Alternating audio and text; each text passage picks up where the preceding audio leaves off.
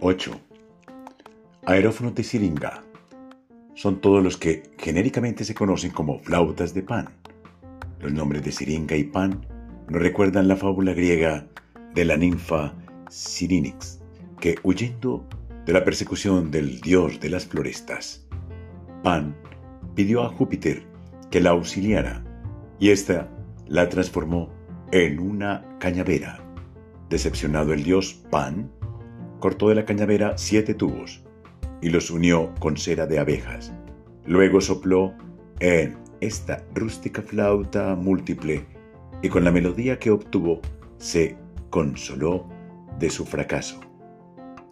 Las siringas son juegos de tubos de caña, carrizo, caña brava, cachupendo, gecko, etc., escalonados por series en diversos diámetros y longitud.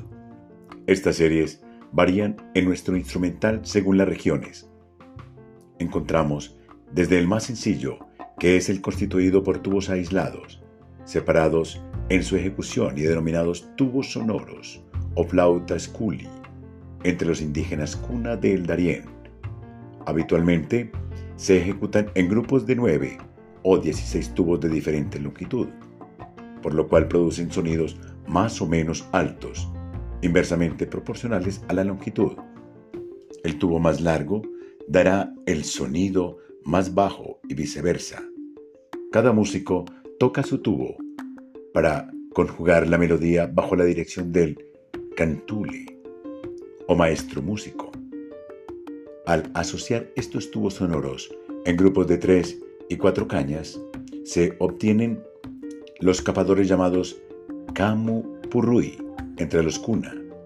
El músico lleva una cuerda pasada por encima del cuello y a los extremos de ella dos camu purrui, uno de tres tubos y otro de cuatro, que se tocan separadamente o en juxtaposición.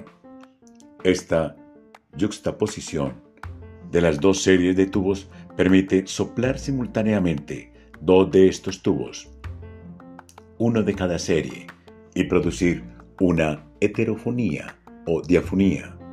Pardo, Tobar, Espinosa y Pinzón estudiaron estas características.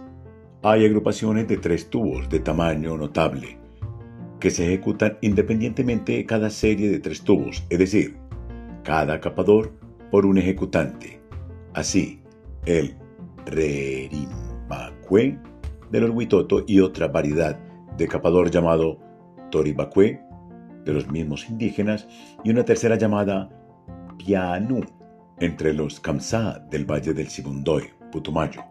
Encontramos uno de los más calificados capadores, que es el Guanasá o Guanacha, el tipo más generalizado de este instrumento tiene las siguientes dimensiones. 16 tubos de carrizo en longitudes de 29.2, 23.5, 21.5, 18.2, 16.1, 14.8, 12.1, 11.1, 9.3, 8, 6.9, 6, 5, 4.1, 3.4, 2.7 centímetros. Los diámetros de los tubos miden respectivamente 1.3, 1.2, 1.1, 1.03, 1, 0.9, 0.85, 0.8, 0.7, 0.65, 0.63, 0.55, 5, 41, 38 y 33 centímetros. Estos goanasás son los únicos capadores indígenas que siempre están afinados de modo idéntico en sus distintos ejemplares que hemos traído en años diversos. Los Kamsá pertenecen a la familia lingüística Huitoto.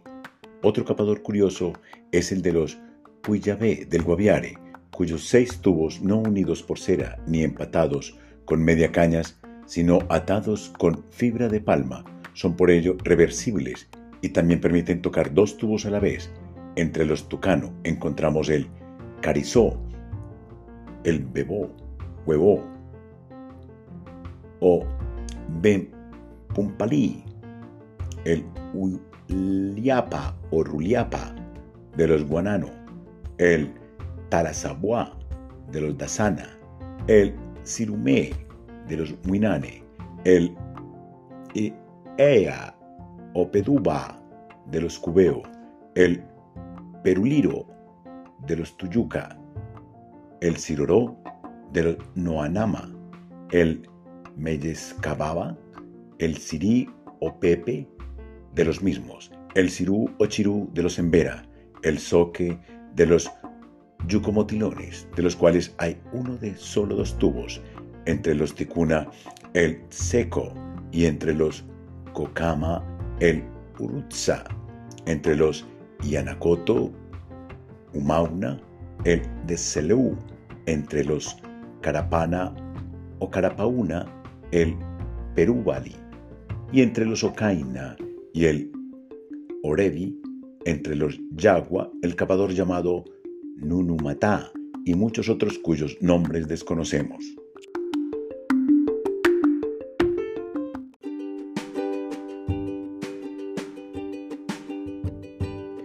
En el área mestiza encontramos el rondador de Nariño, similar al del Ecuador, y que consta de hasta 30 tubos en serie de 5. De esta variedad hay rondadores de 40 y 50 tubos, pero no son instrumentos musicales, pues su fusión es exclusivamente decorativa.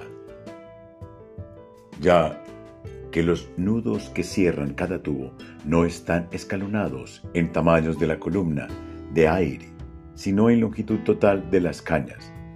En Antioquia, el capador recibe los nombres de castrera y castrapuercas. Estos nombres, lo mismo que el genérico de capador, que se da en Cundinamarca, Santander, Tolima y Huila, se debe a la curiosidad costumbrista de que los veterinarios empíricos que recorrían las haciendas ganaderas para prestar sus servicios de castrar o capar animales anunciaban su paso por las veredas con el toque de estas siringas rústicas. De modo análogo a como en las ciudades se usa entre los afiladores y soldadores quienes hacen sonar una pequeña armónica. En Boyacá reciben el nombre regional de chiflos. Buena parte de los capadores lleva dos media cañas atravesadas y enfrentadas por la parte hueca. Capador de por medio, en la parte superior y cerca de la boca de los tubos y otras dos media cañas, igualmente enfrentadas en la parte inferior y en dirección oblicua para seguir la línea de los nudos. Todas estas medias cañas van anudadas a cada uno de los tubos. Solo en el capador puñabé, como ya se anotó, no hay media caña, sino atadura simple de los tubos. El capador de los coreguaje del caquetá lleva 10 tubos o más, atados, encerados y con media cañas.